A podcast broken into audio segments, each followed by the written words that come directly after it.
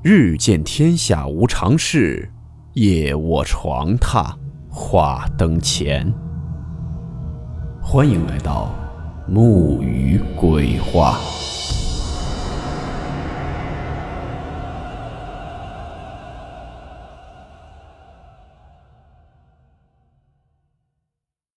今天讲的这个故事，名字叫做《诡异的头盔》。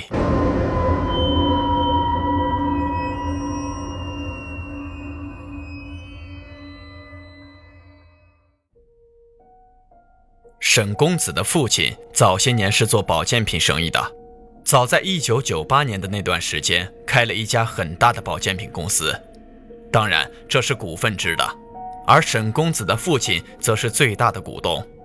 后来由于经营不善的缘故，公司没开几年便倒闭了，沈家也因此家道中落，沈公子也一下从公子哥变成了一个一无所有的穷小子。沈公子的父亲也因此背下了一屁股的债务，三千多万的巨款。无奈之下，沈公子的父亲只好变卖了厂房和车子，还掉了部分债务，带着沈公子回到了老家。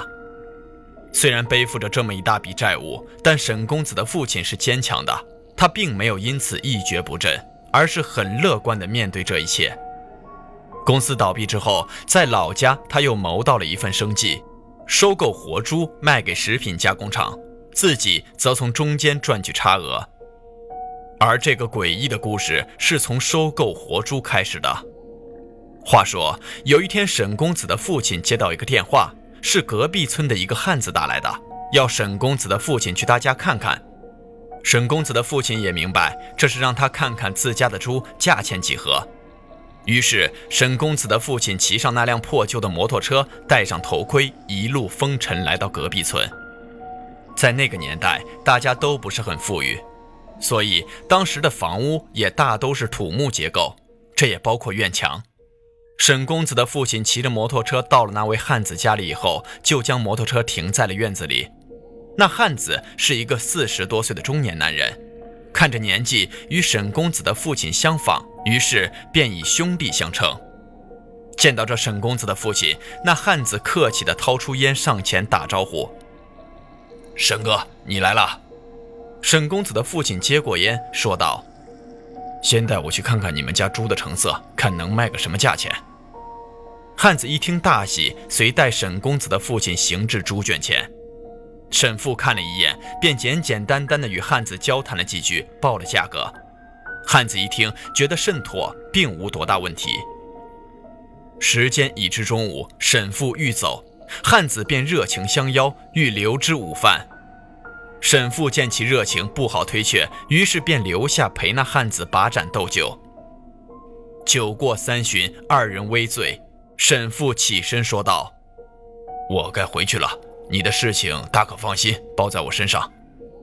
汉子自是满面荣光，喜笑颜开，说道：“啊，沈哥，那这事情就拜托你了。”沈父点点头，走出堂屋，行至车前。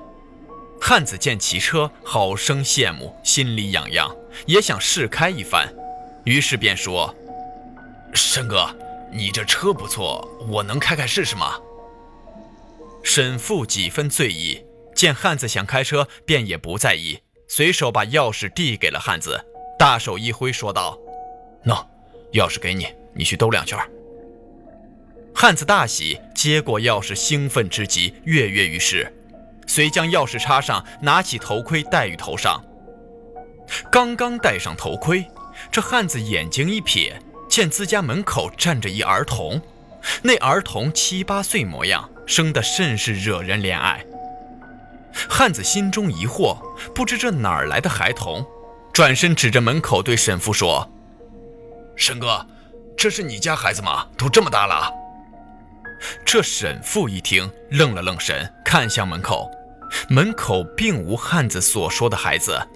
沈父说道：“你喝多了，看眼花了吧？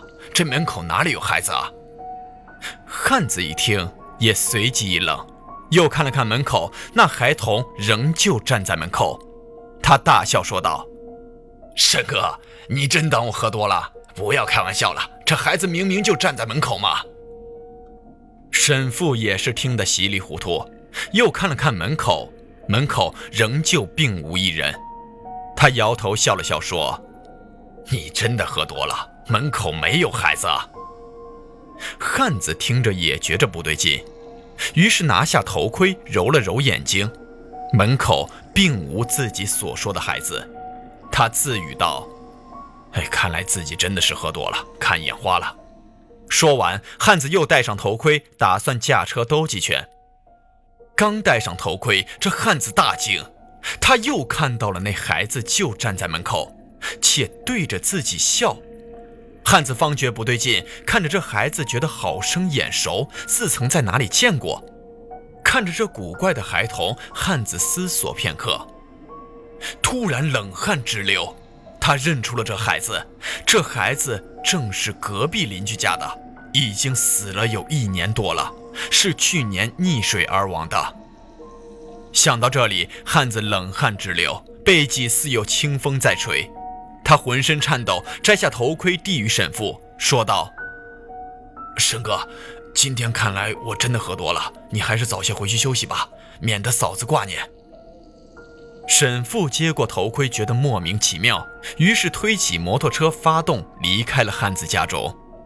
那汉子自是送到门口，沈父客气地回了几句，便驱车往家的方向而去。从后视镜里，沈父看到那汉子愣愣地站在自家门口，似乎傻了一样盯着自己的车后座上。沈父回家以后，后来得知，在自己走了以后，那汉子便抱病在床，足有七日有余。后又得知汉子抱病之故。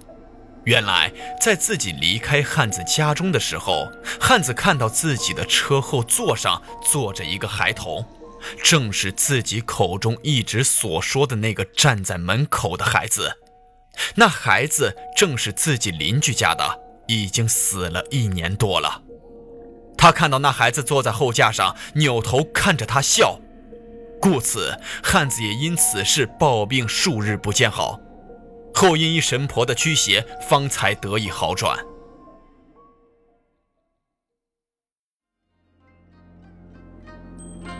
好了，我们今天的故事到此结束，祝您好梦，我们明晚见。